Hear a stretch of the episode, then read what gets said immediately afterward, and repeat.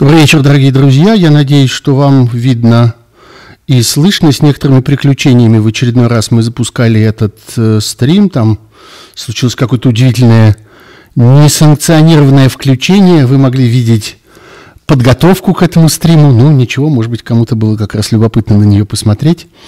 Надеюсь, что теперь все в порядке. Надеюсь, что видно и слышно. Пожалуйста, дайте знать. Слышно ли вам и видно ли вам? Э, мне кажется, что все должно быть, что все должно быть неплохо. Я вот смотрю, звук и видео в порядке, пишут мне. Привет из Гродно, Беларусь. Привет, привет из Гродно, Беларусь. Ну, слава богу, э, все хорошо. Я думаю, что те, кто не первый раз смотрит этот стрим, видят всякие новости в кадре, а именно э, какую-то удивительную, сложную конструкцию, которая тут появилась сбоку от меня с микрофоном. Это я купил в подарок э, людям, которые жаловались на то, что я время от времени зацеплялся за микрофон, что-то такое там им стучало по ушам и всякое такое. Э, э, вот пишут, что э, звук звучит как-то не совсем привычно. Ну да, может быть, не совсем привычно, он из-за этой самой ноги как раз и звучит. Сейчас я еще загляну тут в одно место и посмотрю, может быть, может быть, многовато звука. Вот давайте я немножечко убавлю. Вот мне кажется, что вот как-то так, вот как-то так должно быть, должно быть лучше. А? Скажите. Э, должно быть немножко получше. Да. Э, вот. Ну что же, э, давайте э, приступим. Я вот смотрю, что масса всякого народу уже мне пишут, откуда. Миусская площадь, общественная палата. Да, я там живу в двух шагах от Миусской площади общественной палаты, так что фактически из моего дома слушайте. А, кого тут только нет. Ростов-на-Дону, Бельгия, Рязань, а, а, что тут еще? Петербург, Нью-Йорк, Берлин, еще Петербург. Ну окей, слава богу. Вот, теперь говорят со звуком самое то. Ну, прекрасно, хорошо. Знаете, вот так постепенным методом последовательных приближений э, я буду как-то, э, наконец, уже выставлять какую-то э, идеальную конфигурацию для этих своих стримов. Вроде прекращать я не собираюсь. Э, так что все это пригодится на будущее. Э, нет, вы опоздали, э, Анатолий Вайценфельд. Э, уже больше нет бубнения. Это вам показалось. Из-за ветрозащиты. Нет, у меня нет ветрозащиты. Ветрозащита, она такая мохнатая обычно. У меня ее нет. Все, отвяжитесь уже от звука, с ним все в порядке, все довольны, и вы тоже будете довольны, если покрутите колесико у себя в компьютере. Ну что, из сегодняшних новостей э, пишут мне про Сергея Соловьева. А сегодня э, пришло известие о его смерти. Напоминают культовый фильм «Асса». Для меня культовый фильм другой, не «Асса». Для меня из его фильмов гораздо дороже «100 дней после детства». Я помню, что когда-то это на меня произвело довольно сильное впечатление. И, пожалуй, э, в моем таком позднем подростковом возрасте или там совсем молодом возрасте, нет, ну не подростковом, конечно, уже попозже – Пожалуй, это было самое любимое советское кино тогда. А, и очень мне тогда понравилась Татьяна Друбич. И я много лет после этого как-то за ней следил. И за ее ролями тоже. Вот, так что, да, это важный человек. Э, э, и в моей жизни важный тоже. Э, так что трудно говорить прямо в этот же самый день. Э, ну, с другой стороны, э, лет ему было немало. Нельзя сказать, что э, он умер совсем молодым, хотя для больших художников это всегда не вовремя. Ну вот, не знаю. Не знаю, что сказать, кроме этих очевидных вещей. Вообще-то я хотел сегодня устраивать такой э, юбилейный вечер – Потому что сегодня действительно сошлось э, три, по меньшей мере три, а на самом деле четыре важных события. Я их перечислил, три из них в анонсе к этому стриму. Четвертое э, мне напомнили и очень правильно сделали, что напомнили. И я, пожалуй, с него и начну. Сегодня пять лет с тех пор, как э, э, российское государство мучает Юрия Дмитриева. Пять лет тому назад он был впервые арестован. Пять лет тому назад было выдвинуто намеренно оскорбительное обвинение против него. С тех пор много всего произошло. Один суд, оправдание, по существу оправдание. Там сохранилась одна как бы формальная, формальная статья обвинения для того, чтобы просто хоть что-нибудь оставить хоть как-нибудь. Нельзя же как-то выпустить, э, выпустить чистую, так ведь не бывает. Вот, э, потом еще один суд, э, обвинение, относительно недолгий приговор, хотя трудно о заведомо несправедливом, заведомо неправосудном приговоре говорить как о чем-то легком. А, апелляция и огромный приговор, 13 лет – а вот, собственно, сегодня, в пятилетнюю годовщину его первого ареста, начался еще один суд, и, по-моему, послезавтра, в среду, ему предстоит произнести последнее слово, которое уже по счету последнее слово за э, эти пять лет.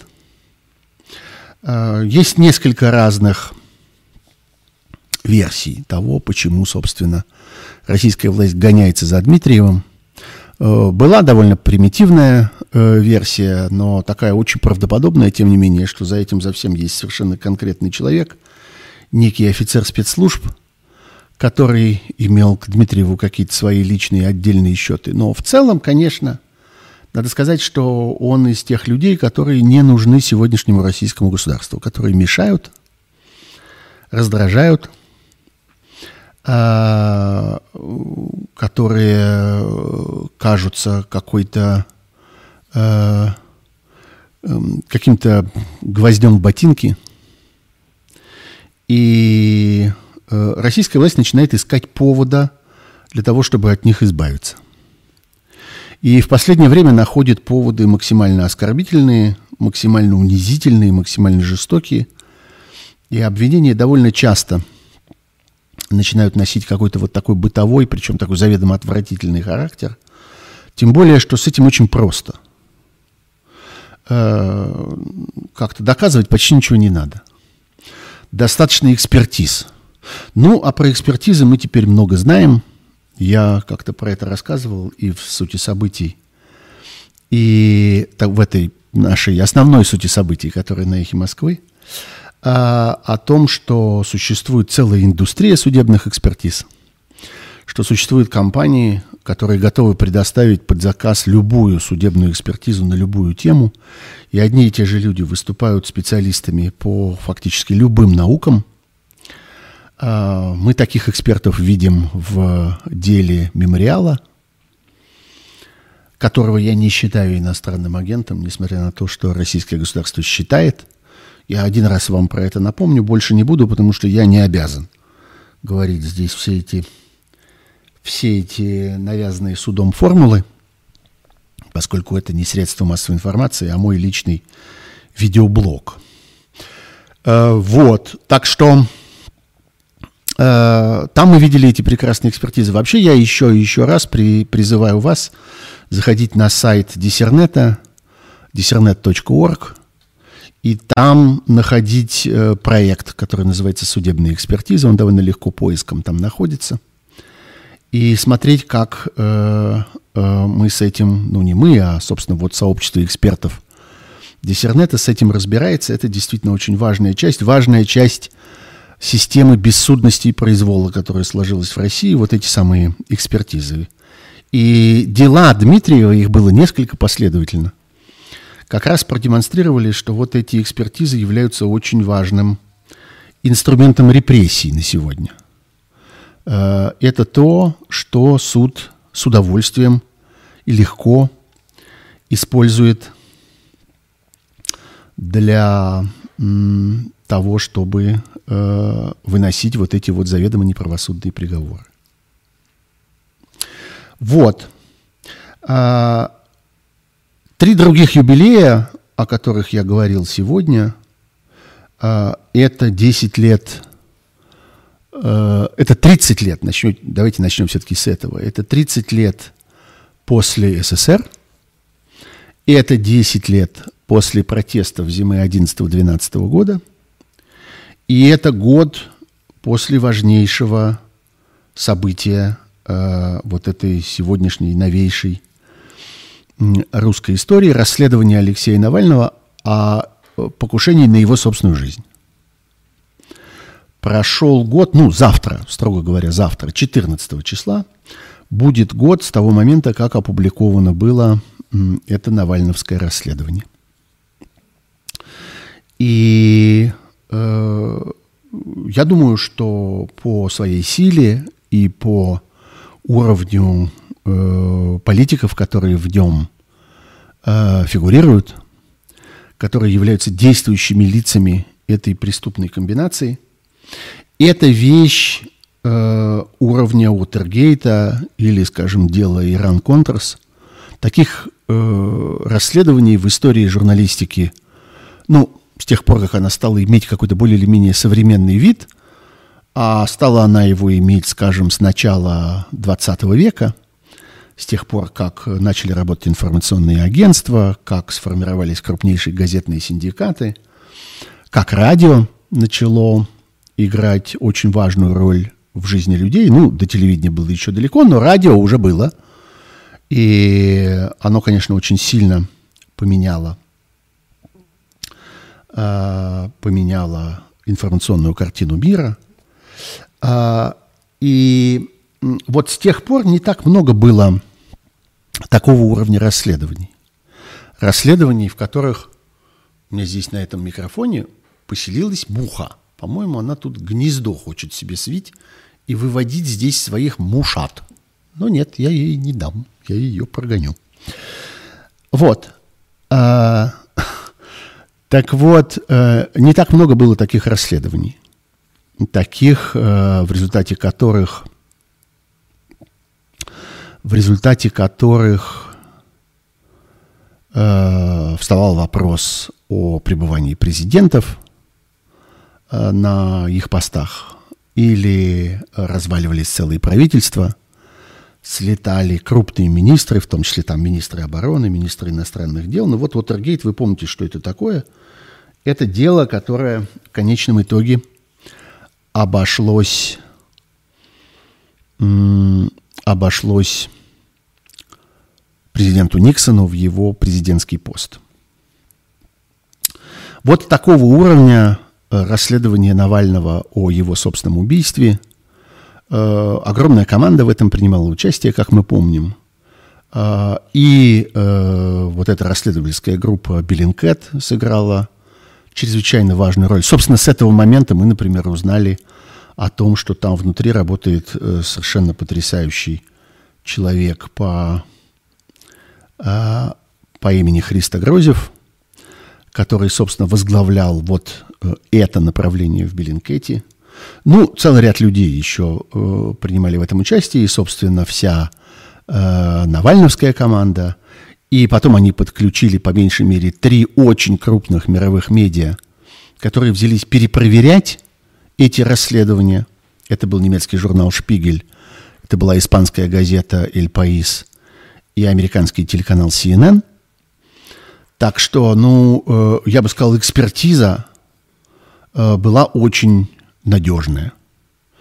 Э, так сказать, ОТК работал чрезвычайно мощный на этом расследовании, и мы с вами можем, в общем, не сомневаться в том, что факты, которые там собраны, были многократно перепроверены. И на самом деле это было сделано, надо сказать, довольно остроумно, потому что сердцевиной этого расследования был сложный пасьянс, э, разложенный из расписания перелетов некоторого количества людей – и когда выяснилось, что есть группа людей, которая систематически на протяжении нескольких лет летает за Навальным, именно не вместе с Навальным, а за Навальным, иногда другими самолетами, иногда в другой день, но всегда повторяет его маршруты и всегда как бы за ним присматривает.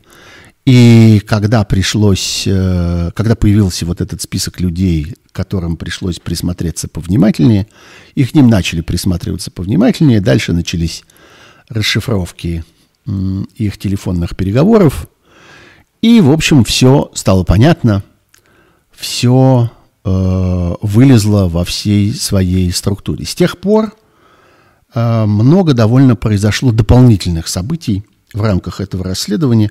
Я бы сказал, что это расследование с тех пор как-то ведет себя само. Оно само продолжает развиваться. Ну, был, конечно, совершенно грандиозный эпизод с телефонным разговором Алексея Навального с одним из участников вот этой вот операции, э, целью которой было его убийство. Э, вы помните человека, который был таким чистильщиком, задача которого заключалась в том, чтобы скрывать следы этого преступления – и он подробно рассказывал Навальному, каким образом он это делал. Он дважды летал в Омск для того, чтобы там следить, э, отчасти следить, а отчасти своими собственными руками э, скрывать следы этого преступления. Но помимо этого, это был такой очень яркий, очень театральный э, эпизод. Но я хочу вам напомнить, что было с тех пор и по меньшей мере два других.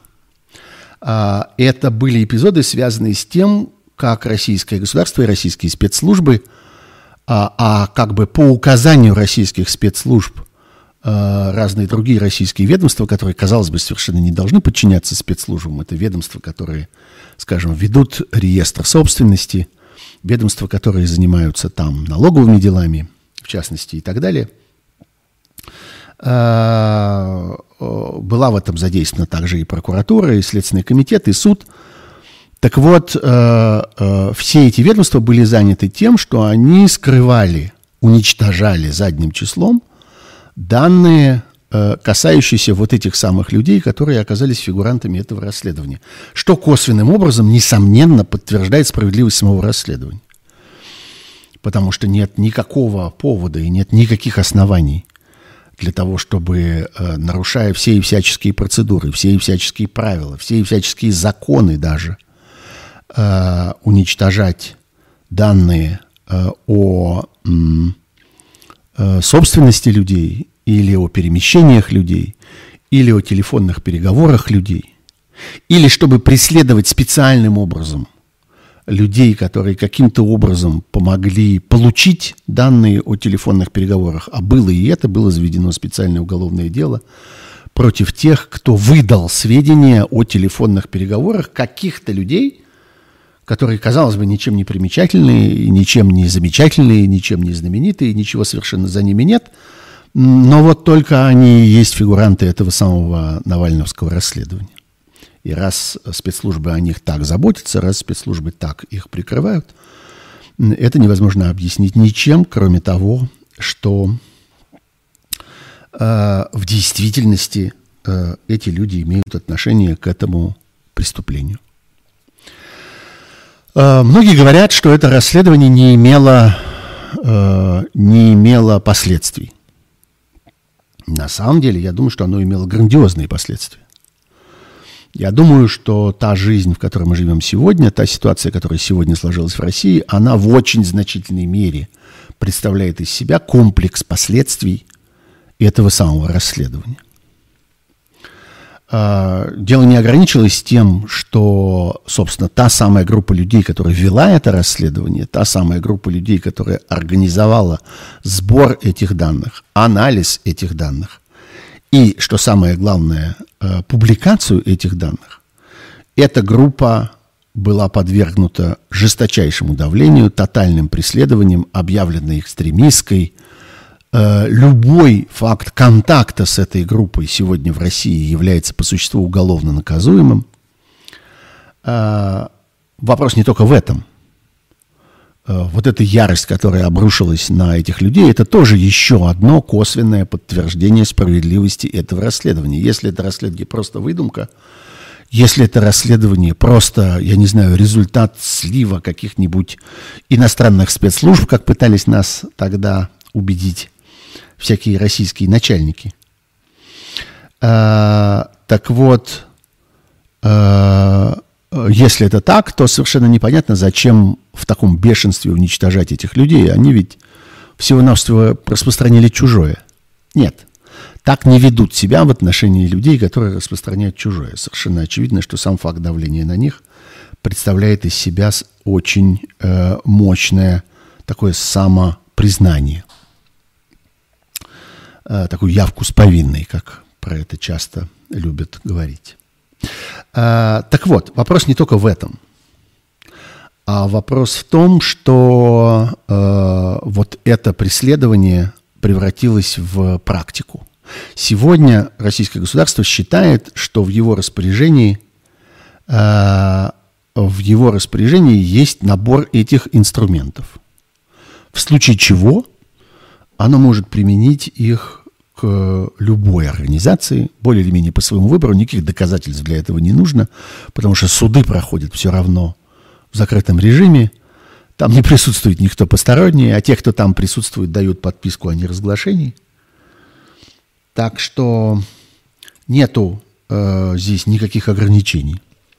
Любую организацию можно назначить сегодня экстремистской, создав для этого весь э, необходимый немудрящий аппарат э, в виде там каких-то экспертиз, суждений, докладов и всякого прочего, собрать это все в одну папочку, отнести в суд, и все будет с этим в порядке. Это теперь такая практика российского государства.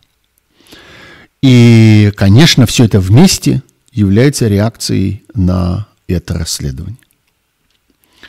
Вообще мы видели э, несколько раз за этот год вот эту вот ситуацию, когда вскрывается что-нибудь вполне себе чудовищное, и дальше э, репрессии касаются не тех, и вообще какое-то возмездие государства или что-нибудь вроде этого, э, касаются не тех, кто, собственно, создал вот эти ужасные обстоятельства, а тех, кто разгласил их. Так это с э, Навальным, российское государство, разумеется, не стало бороться с людьми, которые используют химическое оружие на территории Российской Федерации. Несмотря на то, что э, разного рода международные организации, включая крупнейшую организацию э, запрещения химического оружия европейскую, где Россия является э, участником, э, так вот, российское государство не стало бороться с применением химического оружия на своей территории. Оно стало бороться с группой людей, которая сообщила о применении химического оружия на ее территории. Поэтому то, что произошло, например, спустя год фактически, казалось бы, в совсем другой сфере, когда э, мы получили э, огромный объем видеоматериала, связанного с пытками э, в российских тюрьмах, мы, это российское общество – мы, это мы все, живущие в России, получили эти видео. И, разумеется, возмездие пало не на головы тех, кто организовал эти пытки, а на головы тех, кто допустил эту утечку.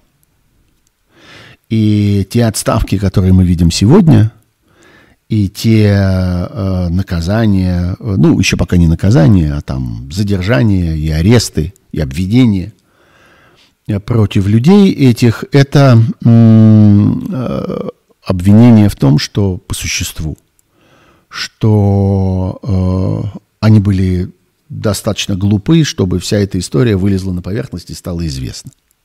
Эту претензию имеет к ним российская власть сегодня. Вот, так что э, практика, которая тогда была отработана на Э, собственно, Навальновском примере, на истории борьбы с теми, кто разоблачил систему массовых политических убийств в России. И эта самая практика э, в сущности продолжается и сегодня и определила собою систему взаимоотношений между э, путинским государством и э, медиа в широком смысле слова.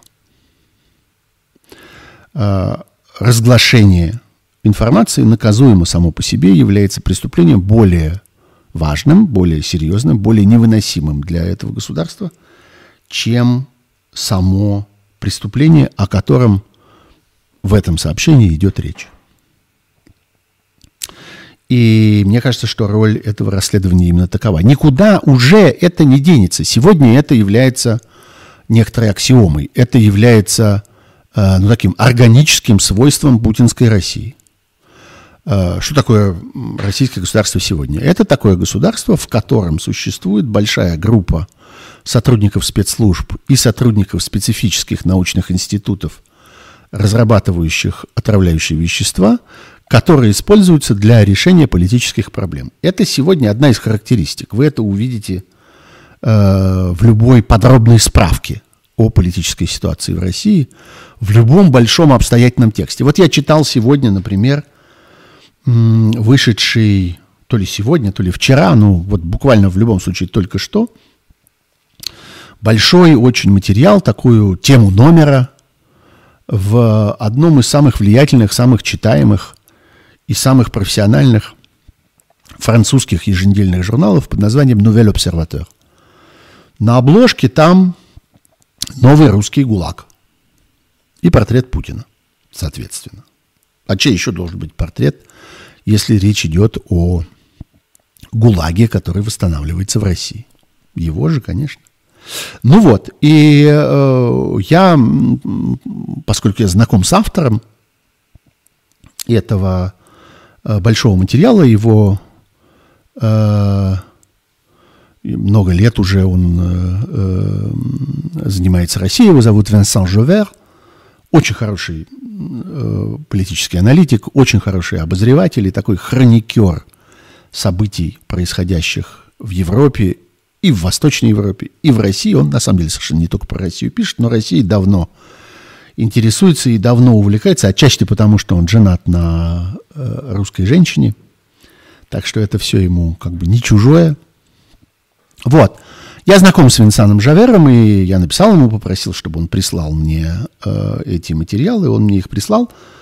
И я вижу там абсолютно э, спокойно, хладнокровно, между делом, среди прочих характеристик сегодняшнего путинского государства – описывается там вся история с командой отравителей, с массовыми политическими, э, такими поточными политическими убийствами, с большой группой профессионалов, профессия которых, собственно, заключается ровно в этом. Они убивают людей по заказу э, высшей российской власти.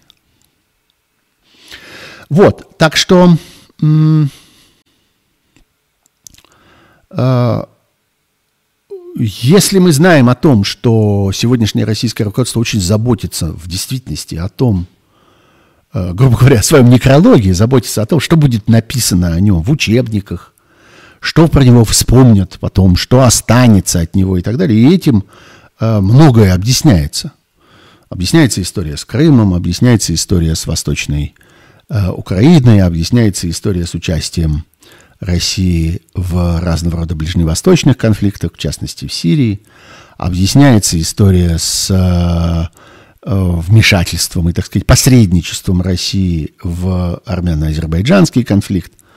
Э, объясняется вся линия поведения России в Белоруссии. Много, в общем, э, всякого, о чем можно сказать. Ну, это заготовка для будущего учебника. Это вот они стремятся каким-то образом создать э, ситуацию, э, в которой о них было бы сказано, что вот они там что-нибудь соединили, что-нибудь э, э, присоединили, э, что-нибудь отвоевали, что-нибудь расширили и так далее. Так вот, э, а вот практический результат, который появился. А вот то, что случилось на самом деле. Вот то, что действительно останется в учебниках. Мы же понимаем с вами, что не те люди, которые сегодня управляют Россией, будут писать учебники про людей, которые сегодня управляют Россией. Это будет делать другое поколение, следующее, это будут делать следующие политики. И понятно, что задача этих следующих политиков, так это бывает всегда, это абсолютно неизбежно, задача этих следующих политиков в значительной мере будет заключаться в том, чтобы избавиться от наследия предыдущих. Чтобы объяснить э, свои сложности и свои неудачи – тем, что предыдущие были недостаточно хороши. Это происходит всегда и произойдет и в этом случае тоже. И в учебнике, которые будут написаны в этот момент, будет это внесено, что был в российской истории начала 21 века период, когда власть опиралась на поточно-конвейерные политические убийства. Вот это про первый, самый короткий из юбилеев, которые выпали на нынешние дни. Теперь давайте перепрыгнем через середину и э, пойдем, наоборот, к самому длинному юбилею, к 30-летнему юбилею распада СССР. Э, днем, который принято э, отмечать в этот момент, э, является традиционно не 25 декабря, когда, э, когда президент Горбачев э, заявил о том, что он слагает с себя полномочия президента Советского Союза, и когда был спущен флаг Советского Союза на Красной площади, и когда формально Советский Союз прекратил свое существование. Обычно такой датой считают 8 декабря, момент подписания э, так называемых Беловежских соглашений. Э, соглашение между Россией, Украиной и Белоруссией в отсутствие Казахстана, который там ждали э, и который должен был э, принять в этом во всем участие, но путем восточной хитрости и восточного коварства как-то задержался в полете. И в результате там не оказался э, лидер Казахстана. Так вот, я, э, так вышло, на протяжении всего пред, предшествовавшего этим событиям года, всего 91 -го года, был одним из журналистов, которые очень внимательно, вблизи, с короткой дистанции, наблюдали за э, процессом выработки и согласования нового союзного договора. Это была очень длинная, э, многомесячная история. Она, собственно, заняла весь этот год – было много раундов переговоров по этому поводу. Собирались то в Новоогареве, то в Кремле, то еще где-нибудь для того, чтобы обсуждать эти проекты э, союзного договора. Э, в какой-то момент в этой истории случился разрыв, который был вызван августом и августовским мятежом 91 года. Потом Горбачев предпринял последнюю отчаянную попытку возобновить эти переговоры и продолжать это обсуждение. Ничего, в сущности, из этого не вышло. В общем, понятно, что уже после э, августа 91 года можно было считать, что э, ситуация там безнадежна. Э, был еще один важный э, эпизод на этом пути – референдум – референдум 1 марта 1991 года, а, формулировку которого очень долго согласовывали. Сам по себе этот референдум и формулировка вопроса на нем была а, предметом довольно ожесточенных споров и переговоров. В результате получилось странное, странный такой головоногий вопрос – он звучал так. Считаете ли вы необходимым сохранение Союза Советских Социалистических Республик как обновленной федерации равноправных суверенных республик, в которой будут в полной мере гарантироваться права и свободы человека любой национальности? Ну, в общем, девочка, ты хочешь поехать на дачу или чтобы тебе оторвали голову? Считаете ли вы, что лучше быть богатым и здоровым, чем бедным и больным? Вот примерно так можно перевести этот э, вопрос на русский язык. И то с этим случилось много всяких сложностей. Потому что, э, ну, собственно, все внимательно смотрели на три республики. На Украину, э, и на Казахстан, и на Россию. Вот в Украине появился дополнительный бюллетень. Второй вопрос. Согласны ли вы с тем, что Украина должна быть в составе Союза Советских Суверенных Государств на основе декларации о государственном суверенитете Украины? Вот эта вторая часть этого второго вопроса была, конечно, ключевой. И э, надо сказать, что больше людей в Украине ответили тогда «да» на вот этот второй вопрос – Э, с центром, так сказать, смысловым центром на Декларации о государственном суверенитете Украины, 80 с лишним процентов, 82 десятых. А на первый общесоюзный вопрос а, высказалось положительно 70 и две десятых. Важна, конечно, была эта разница. И, собственно, борьба происходила между этими двумя вопросами и между двумя «да» на один и на другой вопрос, потому что всем тогда было понятно, что в действительности эти вопросы, хотя казалось бы, формально все уговаривали друг друга, что эти вопросы только дополняют один другой, но в действительности было очевидно, что это конкурирующие вопросы. И что между ними существует жестокое соперничество. Постольку, поскольку существует соперничество между людьми, которые эти вопросы продвигали. В Казахстане а, вопрос вообще переформулировали. Там не стали добавлять второй, а там изменили этот первый.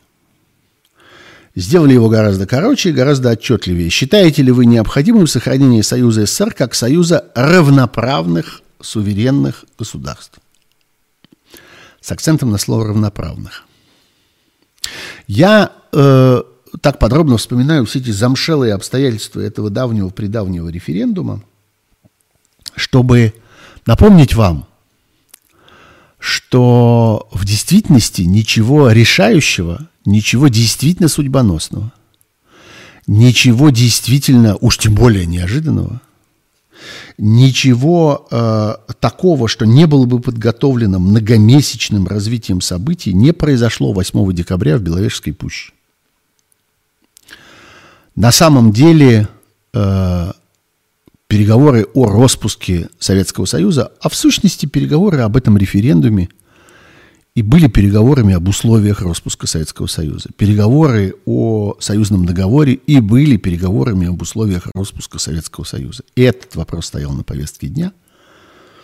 В действительности все это продолжалось на тот момент уже долго, зашло далеко – Позиции сторон совершенно определились. А, было очевидно, что есть ряд э, республик, которые занимают непримиримую позицию и ни при каких обстоятельствах, ни в каком новом переконфигурированном Советском Союзе оставаться не будут. Это те самые республики, которые в дальнейшем отказались от участия в референдуме. Вообще референдум был как бы таким оформлением позиций каждой из республик.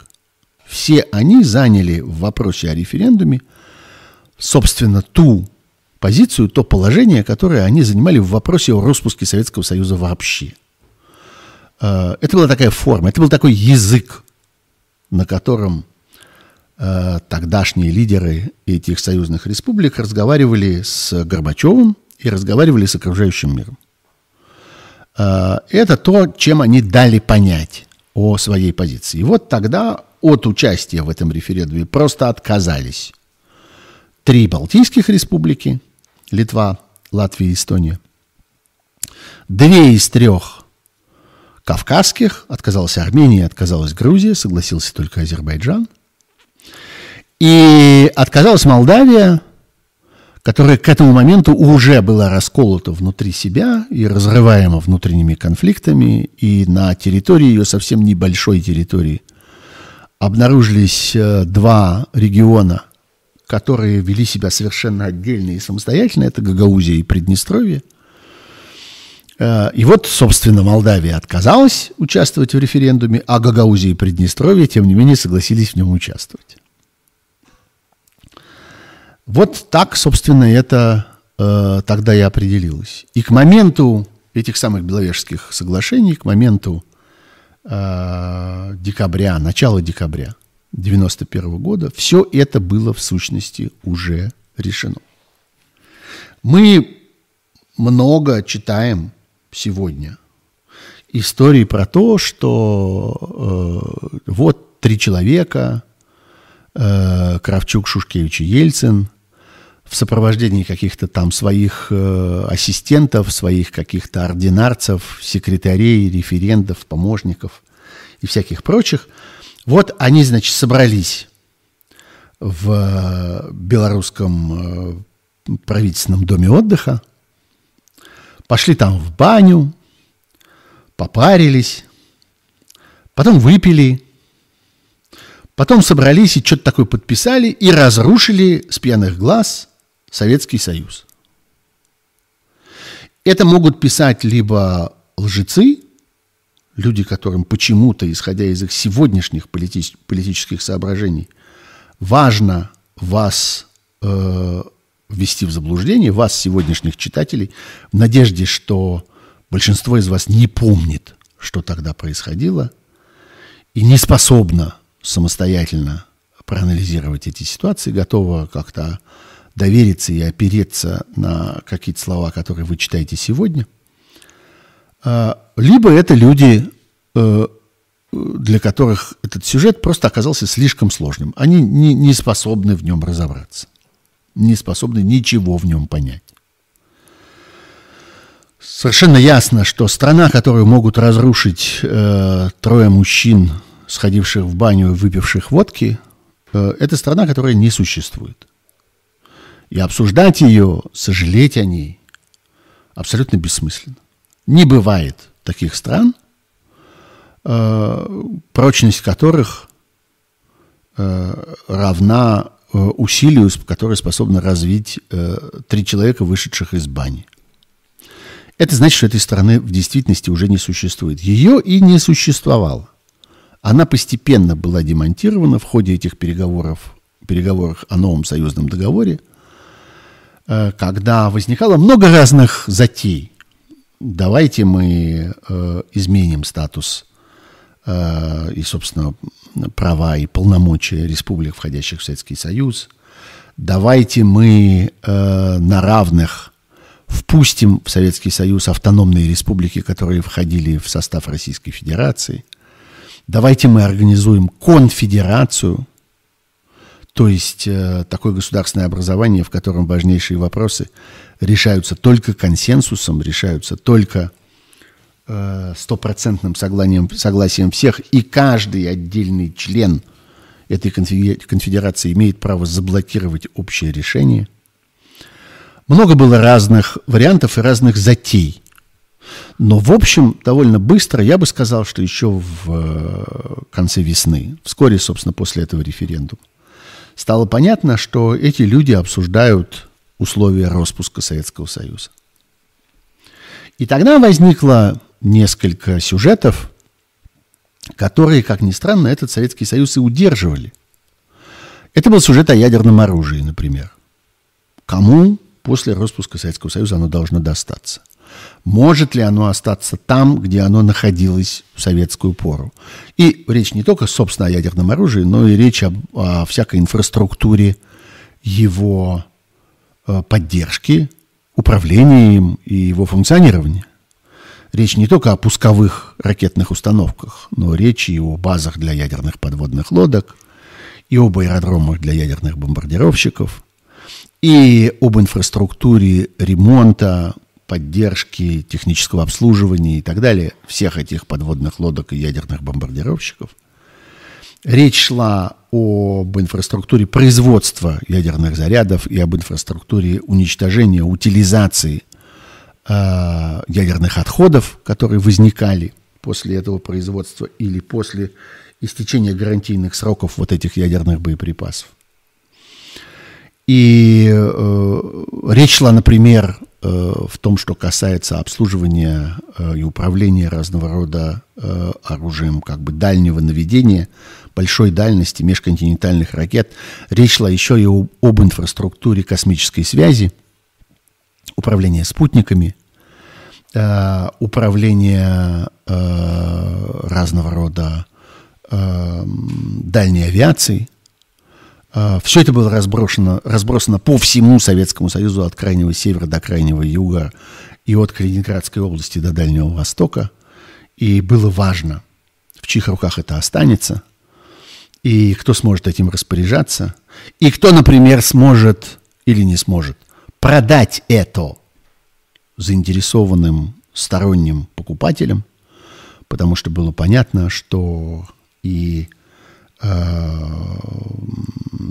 НАТО и э, натовские, армейские, военные структуры были бы очень не прочь сделаться владельцами образцов этих вооружений, этих систем управления, э, этого оборудования изготовления, которое позволяло очень ясно составить себе представление о том, чего стоило это оружие. Вот это все тоже обсуждалось по ходу э, обсуждения союзного договора. И в какой-то момент э, пришло к момент, пришло к тому, что э, российская сторона стала заявлять о том, что мы заберем себе это все и вам всем за это заплатим. Потому что Россия заявила о том, что она готова, несмотря на тяжелейшее положение и тяжелейшее состояние, в котором она находилась, и это была заслуга Ельцина и людей, которые тогда ему советовали, Россия стала заявлять о том, что да, она готова принять на себя тяжелейшие обязательства по обслуживанию советского долга, который тогда оказался совершенно громадным, абсолютно неподъемным, не, не, не ни за что. Его даже обслуживать было, то есть платить по нему проценты было не на что. Но российская сторона тогда стала говорить, да, мы принимаем на себя советский долг, мы принимаем на себя обслуживание советского долга. И э, в обмен на это мы соберем всю ядерную инфраструктуру. А, вот эти, э, ну вот такой подход, такая концепция была высказана еще по ходу обсуждения союзного договора и в тот момент казалась слишком смелой, слишком радикальной, абсолютно недоступной, но в, рез в результате именно она ведь и была реализована. И хорошо бы это помнить, что Российская Федерация тогда собрала советский ядерный потенциал и, в общем, позволило окружающему миру чувствовать себя спокойнее на тот момент. Хотя ресурсы были абсолютно нищенские. Вообще, если мы описываем эту ситуацию, э, связанную с экономическим состоянием тогдашнего Советского Союза и тогдашней России, ну, вообще все можно описать одним обстоятельством. Вот все можно сказать в одной фразе. Нефть стоила 10 долларов. А, не 100, не 140 и даже не 80, как она стоила в разные периоды путинского правления. Она стоила 10 долларов. И это было все, чем мог располагать экспортный потенциал Советского Союза. По существу это было единственное, чем Советский Союз тогда участвовал, так сказать, в мировом разделении труда. Вот этой 10-долларовой нефтью. Поэтому возможности были абсолютно ничтожные, и очень многое зависело от того, удастся ли тогдашнему российскому руководству добиться взаимопонимания с международными финансовыми организациями. И я помню, что поездки сначала советского, а потом российского финансового руководства э, министров экономики, министров финансов и э, руководителей Центрального банка и так далее на сессии Международного валютного фонда были важнейшими событиями. Просто это были, это были политические процессы, которые сметали все новости на своем пути – я помню, как я оказался первый раз в жизни в Вашингтоне, э, в, я думаю, что весной 92 -го года, э, сопровождая делегацию Российской Федерации э, на сессию Международного валютного фонда. Это было невероятно важно. Это был такой нерв Э, событий, в которых, ну, собственно, всем казалось, что решается сегодняшняя судьба огромной страны. Вот в этот момент она действительно решалась. А не в декабре 91 года, когда э, подписывались Беловежские соглашения, и когда э, уже, собственно, никому в тот момент не казалось, что от этого э, реально что-то может зависеть. Я помню, что реакция на эти августовские, соб... э, декабрьские события, события 8 декабря, она была очень скромной. Она была такой сильно притупленной. Потому что люди были подготовлены к этому. Итак, был длинный процесс. В этом процессе обсуждались действительно важные э, условия распуска Советского Союза. Иногда они обсуждались в таких словах, чтобы кому-то казалось со стороны, что это не условия распуска, а условия э, э, реформы Советского Союза. Но по существу это были, конечно, условия распуска.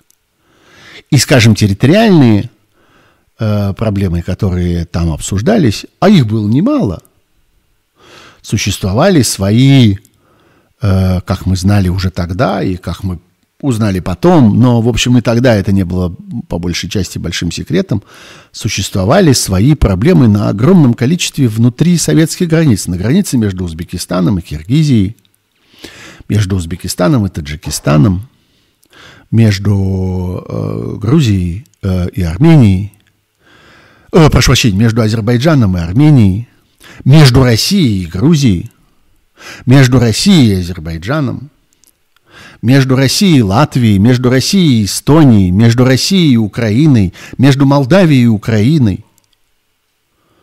Какие-то из этих э, проблем потом превратились в вооруженные конфликты, какие-то обошлись страшно дорого и повернулись ужасными трагедиями, какие-то удалось э, постепенно притупить, постепенно преодолеть. К сожалению, таких было не очень много. Большая часть этих конфликтов раньше или позже вылезала на поверхность и превращалась в достаточно кровавые столкновения. Все это существовало тоже на этих переговорах.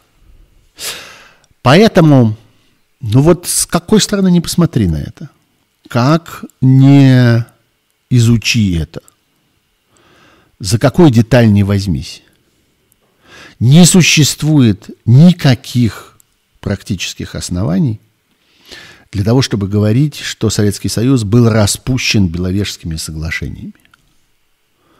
Беловежские соглашения поставили даже не подпись под э, актом о распуске Советского Союза, а может быть какую-то последнюю маленькую закорючечку – в конце этой подписи. Вот и все.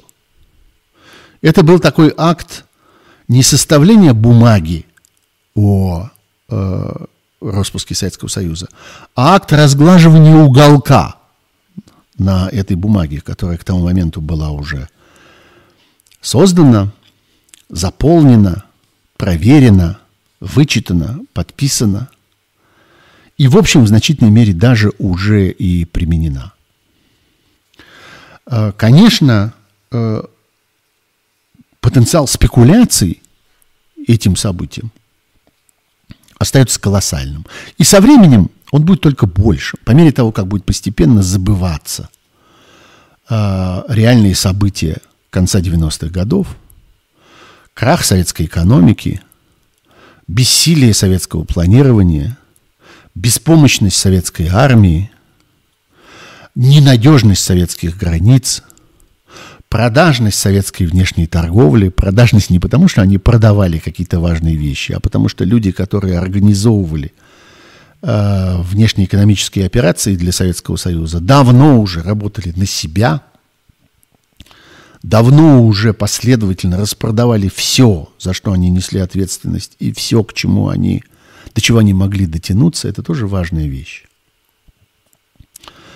А, вот э, это все знают и помнят люди, которые не просто жили в это время. Знаете, совершенно не обязательно в это время жить.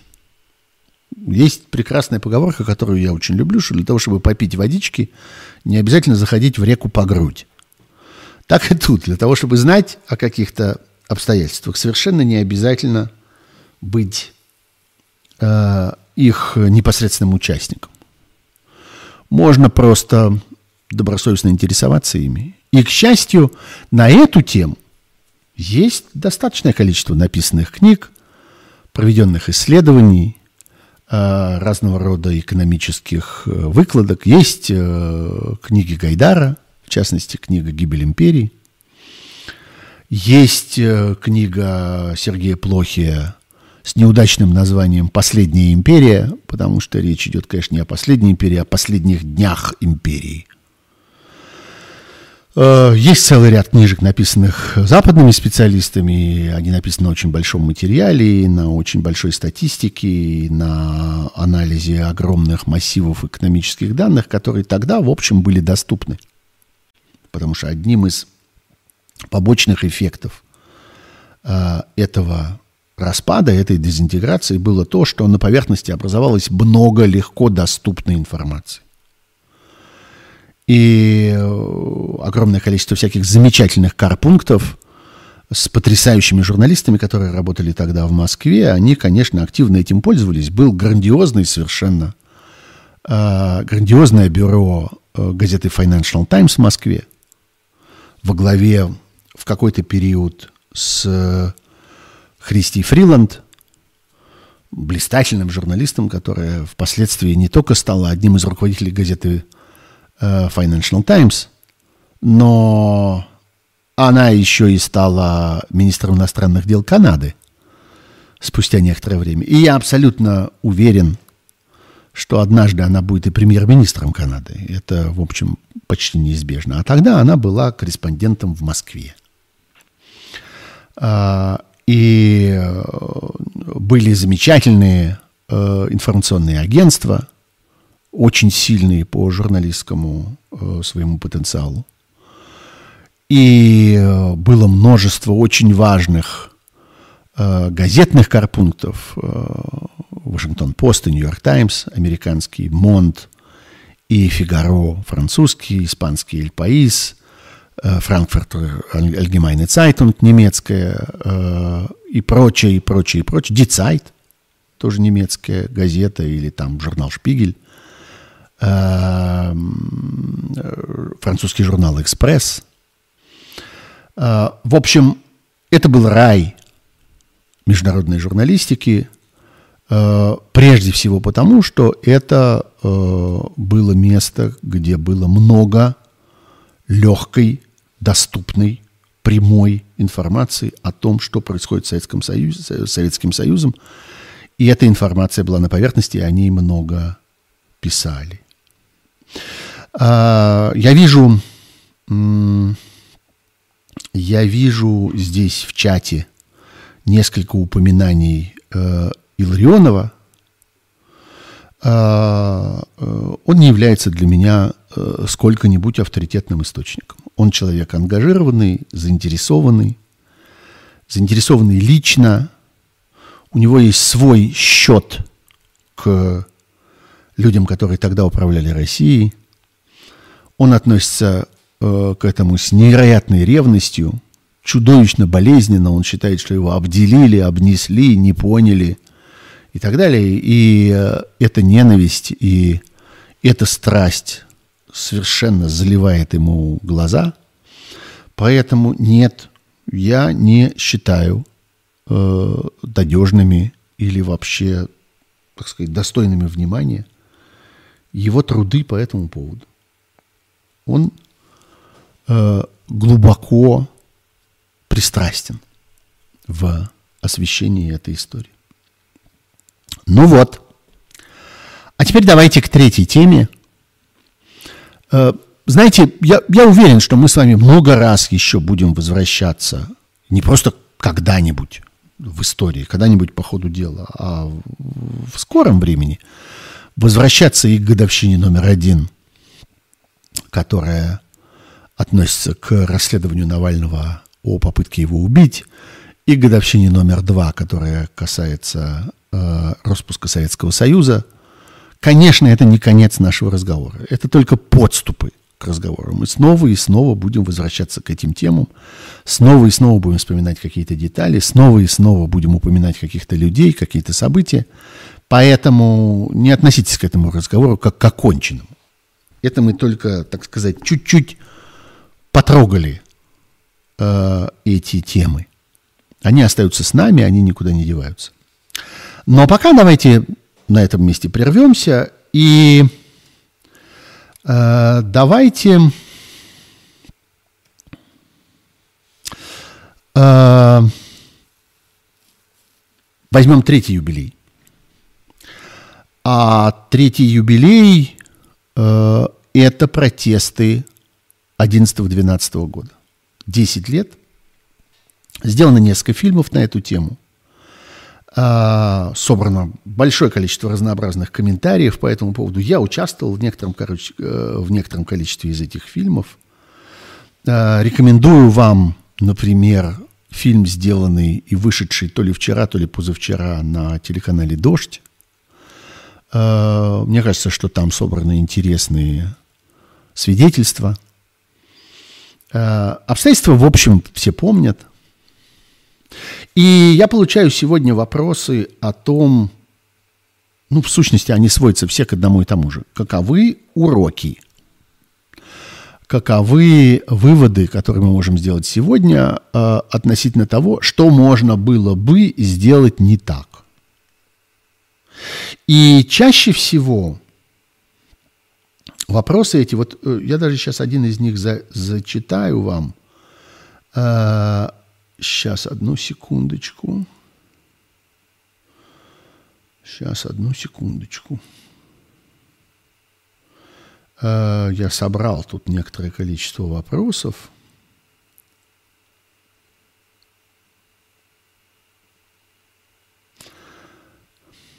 О, вот.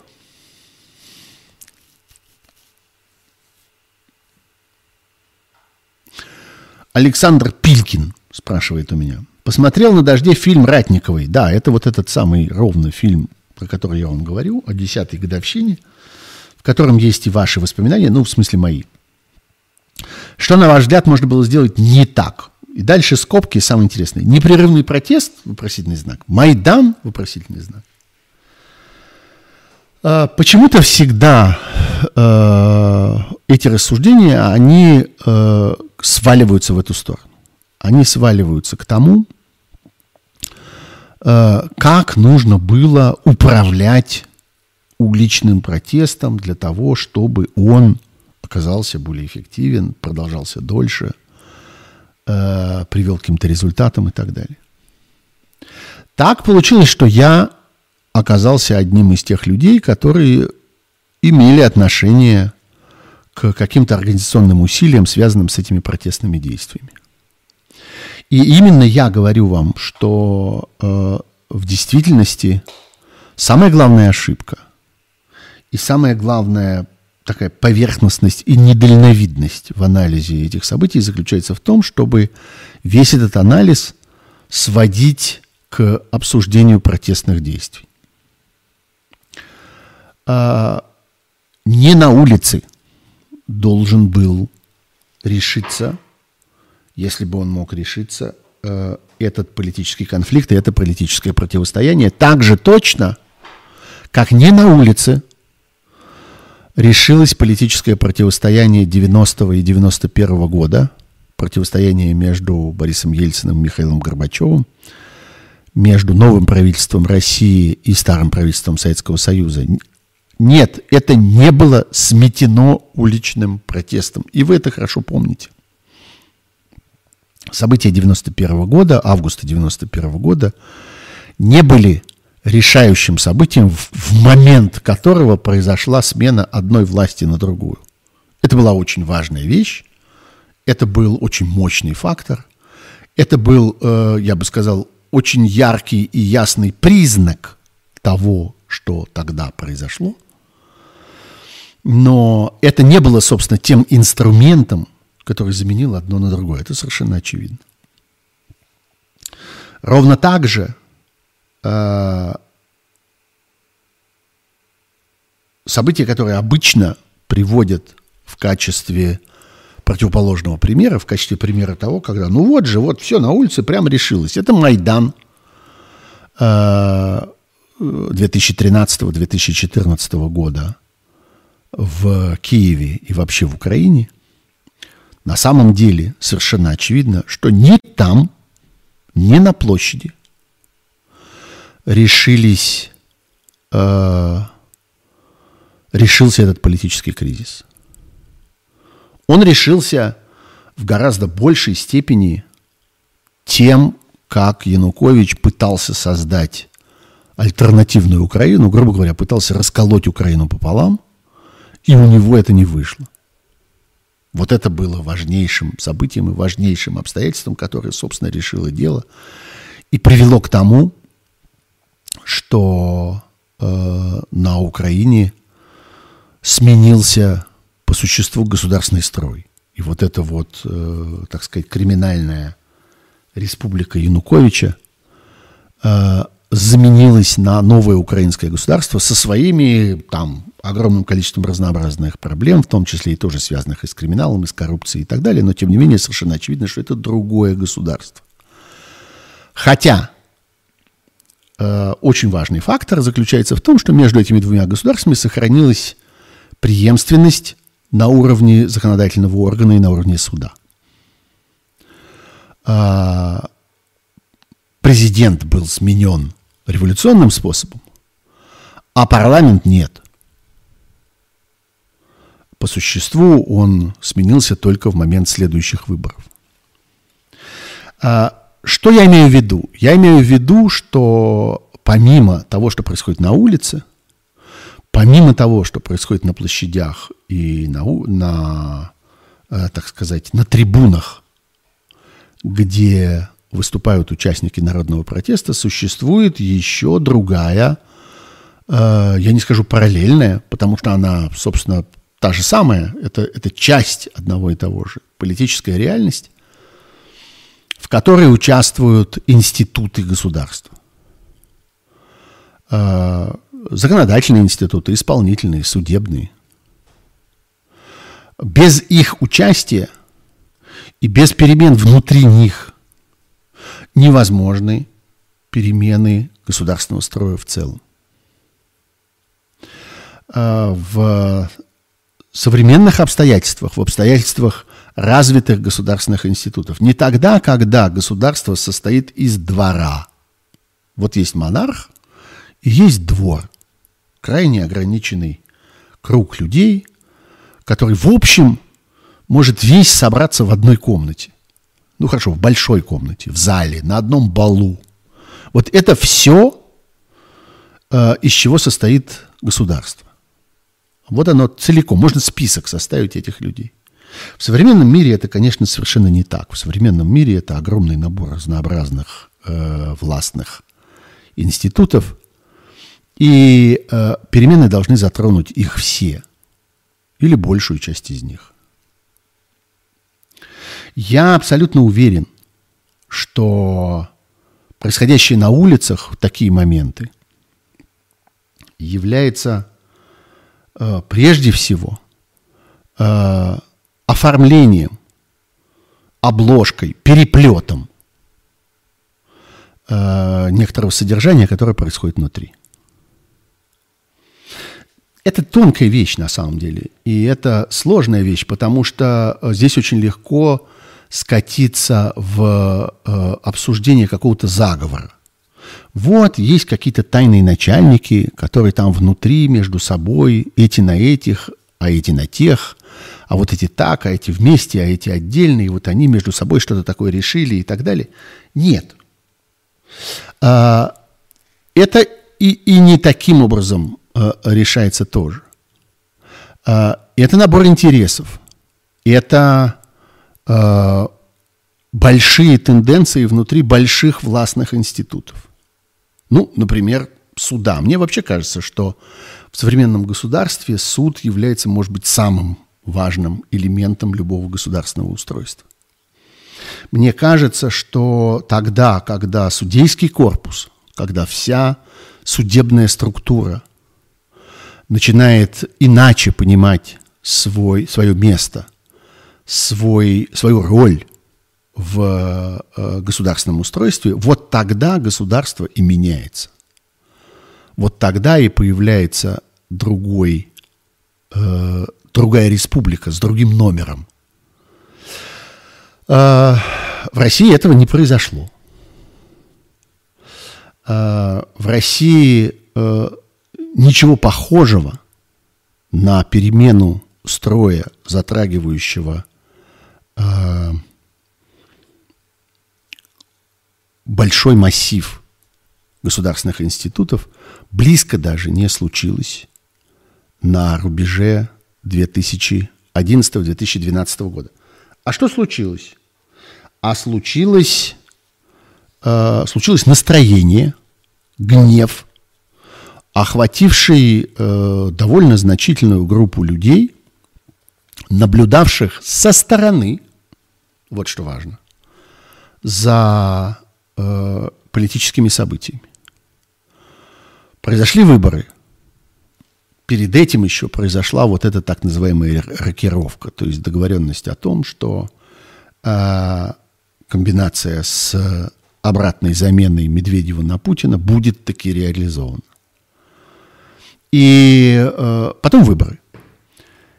И довольно большая группа людей, прежде всего жителей столицы и нескольких еще небольшого количества больших городов, были люди, которые наблюдали за этим со стороны, не принимая участия в этих событиях, не оказывая влияния на эти события, не решая ничего в этих событиях. Они смотрели на это со стороны, они получили доступ к этому чуть э, более э, близкий, чем раньше, в качестве наблюдателей на выборах.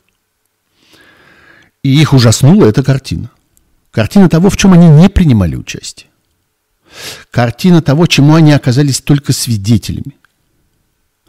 И бунт на улицах был бунтом наблюдателей. Наблюдателей в широком смысле слова, не только наблюдателей на выборах, наблюдателей за политикой. Людей, не принимающих участие в политической жизни, но оказавшихся вблизи ее, оказавшихся способными увидеть ее во всей ее неприглядности, во всем ее уродстве.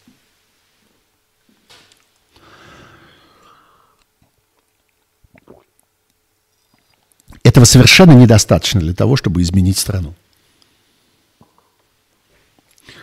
В этом есть потенциал возмущения, в этом есть потенциал протеста, ну, в таком первичном смысле этого слова. Людей, которые говорят, мы не хотим, нам это не нравится, а, мы этому не сочувствуем, нам это отвратительно. А, этот потенциал сугубо эмоционален он не опирается ни на что, ни на какую э, социальную базу, ни на какую экономическую базу. Это просто совокупность эмоций значительного количества людей. Знаете, есть такой парадокс, который был много раз описан в э, разной литературе. Мне кажется, что он упоминался в понедельник начинается в субботу Стругацких, что ли. Но это совсем не единственное э, место, где он описывается. Это просто еще одно упоминание. О том, что вот существует броуновское движение. Да? Это когда в стакане воды частицы движутся хаотически в разных направлениях, абсолютно случайно, непредсказуемо, неуправляемо и так далее. И существует вероятность, она очень небольшая, но она не нулевая. Вероятность есть, что э, в какой-то момент совершенно случайно, в результате некоторого удивительного совпадения, все эти частицы воды, находящиеся в стакане, двинутся в одну и ту же сторону. Это маловероятно, но это возможно. Не исключено. Что в этой ситуации будет? Вода выпрыгнет из стакана.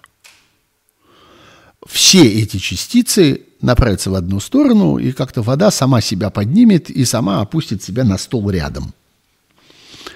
А, вот удивительным образом что-то подобное, в сущности, происходит в момент вот этих неопертых на реальные политические процессы протестных событий, таких как события 11 и 12 года частицы в результате некоторых внешних обстоятельств начинают дышать синхронно, начинают двигаться в одну сторону, и вода выпрыгивает из стакана. То, что мы видели э, зимой 11-12 года, это и была вот эта выпрыгнувшая из стакана вода. К чему это, к чему это приводит? Э, какой вывод из этого можно сделать? Прежде всего, речь идет э, о том, что таким протестом невозможно управлять. И когда люди говорят сегодня, что нужно было вывести туда, э, как-то устроить так, организовать сяк, я много раз повторял это, но вынужден сказать это еще и еще раз. Люди, которые говорят о том, что они могут организовать, создать уличный протест, это мошенники. Это люди, которые пытаются вас обмануть и которые пытаются, э, что называется, принять на себя лишнего. Невозможно создать протестное движение, если потенциала этого протестного движения нет в самих этих людях. Э, люди, которые занимаются организацией протеста, ну, так они называются во всяком случае, э, это люди, которые создают только, создают только некоторую форму. Они могут технически помочь этой энергии, этому гражданскому потенциалу, который есть в людях, э, оформиться, принять э, форму некоторого конкретного события, организованного вот в этом месте и в это время. Только и всего. Создать же само событие, создать саму энергию таким образом невозможно. Это очень ясно было видно тем, кто имел отношение к этим протестам в 2011 и 2012 году. Это была совершенно очевидная для них ситуация. Мы в тот момент, когда мы понимаем, что есть огромное количество людей, которые хотят выйти на улицу, хотят произнести какие-то слова, хотят услышать каких-то ораторов, э, хотят выступить с каким-то требованием. Когда мы видим, что эти люди есть, тогда есть чего организовывать. Тогда можно разговаривать о месте, о времени, о маршруте, о том, где кого куда впустят, Э, где будут стоять э, железные воротца металлоискателей, э, где перекроют движение общественного транспорта и всякое такое прочее. Тогда есть вообще о чем разговаривать. Когда оказывается, что этой энергии больше нет, разговаривать не о чем. Попытки создать ее на голом месте абсолютно обречены, абсолютно безуспешны. Но есть совершенно конкретные обстоятельства. Мне приходится часто слышать о том, что ну вот как же так вышло, так же вышло, что организаторы протеста позволили протесту прерваться на зимние каникулы. В каком смысле позволили? А что, у кого-нибудь этот протест спрашивал, что ли, этого разрешения? Что существует какая-нибудь техническая э, или человеческая, или вообще какая-нибудь возможность этим протестующим людям сказать, э, нет, не-не, мы не разрешаем вам уехать, э, никаких каникул, сдавайте билеты, распаковывайте чемоданы, никто никуда не едет, будете протестовать. Мы вас выводим на улицу. Так что ли? Вы как себе это представляете? Вы когда высказываете эти мечты о том, что можно чем-то таким управлять, вы что в точности, конкретно думаете об этом? Попробуйте просто представить себе организацию этого технической, и вам абсурдность этой точки зрения станет совершенно понятна. Это э, потом смешным образом повторилось тогда, когда был выбран так называемый Координационный совет оппозиции, и огромное количество людей вдруг стало говорить, ну, окей, вас же уже выбрали, ну вот вы теперь и устраиваете протест. Протест невозможно устроить. Не существует никакого способа э, создать протест там, где его нет естественным образом. Вообще, у меня э, несколько человек уже успело спросить, а что э, было бы, если бы э, Координационный совет не распался. Вы знаете, я должен вам напомнить одно небольшое обстоятельство. Координационный совет никуда не распадался. Координационный совет отработал весь тот срок, на который он был избран. И его полномочия истекли. А вы бы как хотели? Вы бы хотели, чтобы он 40 лет продолжал сидеть так вот, как Путин собирается сидеть 40 лет? Координационный совет был выбран на определенный период времени, на год. Этот год прошел. За этот год было сделано то, что было сделано. Было сделано чрезвычайно многое. Была сделана попытка впервые выработать некоторые правила разговора о э, политическом взаимодействии, о политическом взаимопонимании между людьми, между силами и между группами, между, у которых никогда не было ни взаимодействия, ни взаимопонимания. Люди, которые говорят, а почему, собственно, так никто в истории российской оппозиции и не смог объединиться? Ну вот же. Ну вот же, потому что нужно вырабатывать некоторые правила, некоторые способы, некоторые инструменты этого объединения. Вот была сделана попытка. Чем же вы недовольны? Это была попытка этого самого выработки инструментов договоренности. Да, это вот так выглядит. Когда люди сидят за столом и обсуждают что-то, в этот момент они пытаются понять, каким образом, на каких основах они могли бы договориться о чем-то важном. И это само по себе является предметом договоренности. Вот это интересная очень история. Э, Координационный совет распался. Координационный совет куда-то делся. Нет. Координационный совет отработал ту партию, которую он взялся играть. Вот есть 64 доски, или 64 поля на доске. Вот есть 32 фигуры. Вот э, партия началась, партия продолжилась, партия закончилась. Нельзя сказать, что э, эта шахматная партия распалась. Она просто закончилась. Так ровно это произошло с э, Координационным советом оппозиции. Э, вообще это очень важная вещь, что люди мало помнят. В сущности, 10 лет это не очень много. В сущности, среди нас с вами э, очень много непосредственных участников этих событий или близких наблюдателей этих событий. Мы можем поглядеть в наши собственные аккаунты, там, не знаю, в Фейсбуке, Твиттере, Инстаграме и всяких прочих социальных сетях, и посмотреть, э, и посмотреть, как это было устроено. Очень мало кто помнит о правилах игры, которые тогда, во время этих событий, были применены. Мало кто помнит, что все договоренности – а об организации всех митингов происходили открыто и публично перед телекамерами. И э, люди, которые вошли в организационный комитет этих митингов, непрерывно существовали в прямом эфире. Мало кто помнит, что этот организационный комитет этих митингов и Координационный совет оппозиции – это две разные компании людей. Это две разные два разных сборища и две разных политических идеи. Это не одни и те же люди, и их путают сегодня. Очень часто я вижу, например, фотографии в последние дни, фотографии, на которые, старые, десятилетней давности, фотографии, где изображены люди в момент переговоров о, об этих самых митингах, и написано «Координационный совет оппозиции обсуждает то и это». Это не Координационный совет оппозиции, это совершенно другая э, компания людей.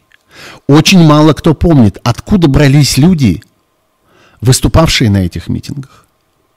Я слышу бесконечные разговоры и изумление по поводу того, откуда там взялся Кудрин, а почему там выступал Явлинский, а что такое, как там оказалась Собчак, а какие-то националисты, э, кто их пустил на трибуну и так далее.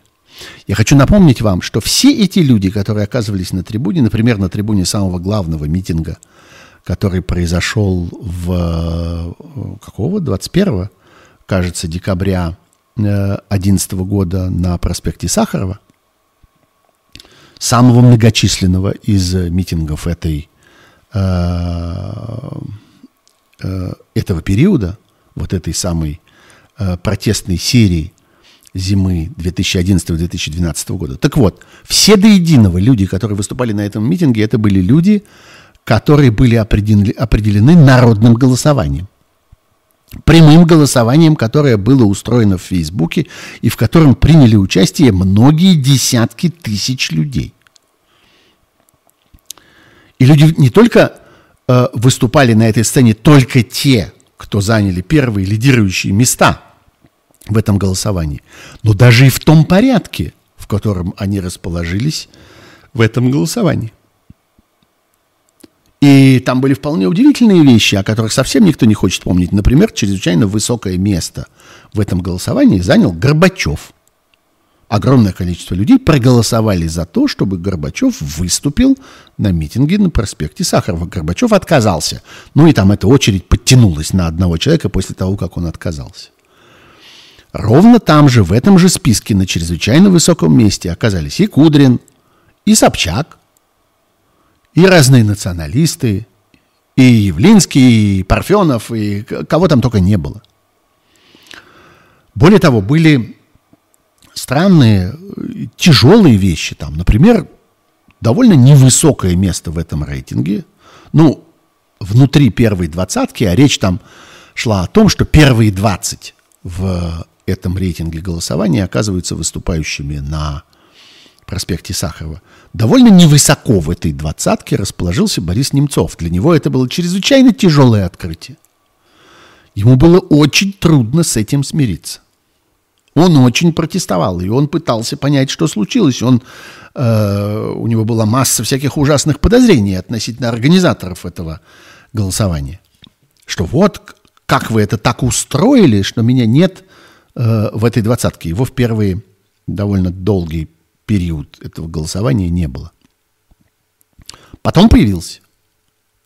Потом как-то подтянулся, и все для него было хорошо, хотя место он занял э, далекое от лидеров. И для него это было как-то важным испытанием. Я думаю, что он как-то обо многом задумался в этот момент. Вот, так что есть какие-то вот такие вещи – Технические вещи, впрочем, которые забылись, и осталось на поверхности общее ощущение. Вот выходили люди, и эти люди должны были решить политическую проблему. Люди эти не могли решить политическую проблему. Государство меняется не потому, что кто-то выходит на улицу. Не в тот момент решилась судьба украинского государства, когда на Майдане Незалежности зажгли автопокрышки и выковырили какое-то количество булыжников из мостовой. А в тот момент, когда стало понятно, что огромное количество действующих на тот момент украинских политиков и депутаты, и члены правительства, и члены разнообразных администраций, и судьи, и полицейские, и э, прокуроры, и следователи, и главы украинских регионов, и кто только не. Среди этих людей есть огромное количество тех, кто хочет перемен на своих местах. Вопрос не в том, что это какие-то очень важные люди, гораздо более важные, чем те, которые стоят на улице. Нет. Просто эти люди голосуют вместе со своим стулом, вместе со своим местом, вместе со своими полномочиями, вместе с объемом своей власти. Вот тогда образуется та критическая масса перемен, та критическая воля, которая способна перевернуть государство. Я здесь во многом согласен с э, анализом, э, который я слышу в подкасте «Дождя» с участием Константина Гази, например. Э, это хороший, верный, глубокий анализ, и я очень советую вам эти подкасты слушать. Перцев и Гази они называются так, они там вдвоем разговаривают. Я их тоже слушаю и э, часто спорю с ними э, в уме, но в данном случае э, вполне с ними был согласен. Ну вот, опять, это точно не последнее наше возвращение к этим событиям. Это точно не последний случай это вспомнить. Это точно не последний раз, когда я отвечаю на вопросы, связанные с событиями зимы 2011-2012 года, с событиями э, 1991 года. Это точно не последний случай, когда мы возвращаемся к событиям минувшего 2020 года, важнейшего года, когда мы с вами обнаружили, что российское государство в массовых количествах убивает своих политических противников, во всяком случае создает инфраструктуру, создает инструмент для этого систематического убийства. Этот год, 20 год, этим останется в памяти. А 21 год останется в памяти тем, как последовательно расследовались эти преступления. Так что мы к этому ко всему вернемся снова и снова. И разговор этот будет продолжаться и продолжаться. И это и будет основной темой в сущности разговора о том, как происходит развитие страны, в которой мы с вами живем. Это и будет основной темой стримов «Суть событий. Дополнительное время», которые будут по-прежнему происходить по понедельникам, по вечерам, и я приглашаю вас принимать в этом участие. И вот обратите внимание, что время от времени теперь на экране у меня появляются некоторые напоминания. И я не говорю этого всего вслух, потому что я вижу, что вы и так можете посмотреть и понять, на что я намекаю. Я намекаю на то, что нужно ставить лайки, на то, что нужно подписываться на канал, на то, что нужно настраивать себе оповещения с этого канала нажимая на пресловутый колокольчик. Пожалуйста, делайте это. Пожалуйста, возвращайтесь снова и снова на стримы «Суть событий. Дополнительное время». И мы будем обсуждать с вами и нашу историю, и наше настоящее, и наши перспективы. Опять и опять по понедельникам в этом составе. Спасибо большое. Э, я думаю, что в следующий понедельник стрим еще произойдет, а вот дальше уже совсем в новогодний момент, наверное, я сделаю какую-нибудь паузу, ну, расскажу вам об этом своевременно. Так что без информации вы не останетесь. Спасибо. До ближайшей пятницы в эфире «Эхо Москвы» и до ближайшего понедельника здесь, в YouTube-канале Сергея Пархоменко. Всего хорошего. До свидания.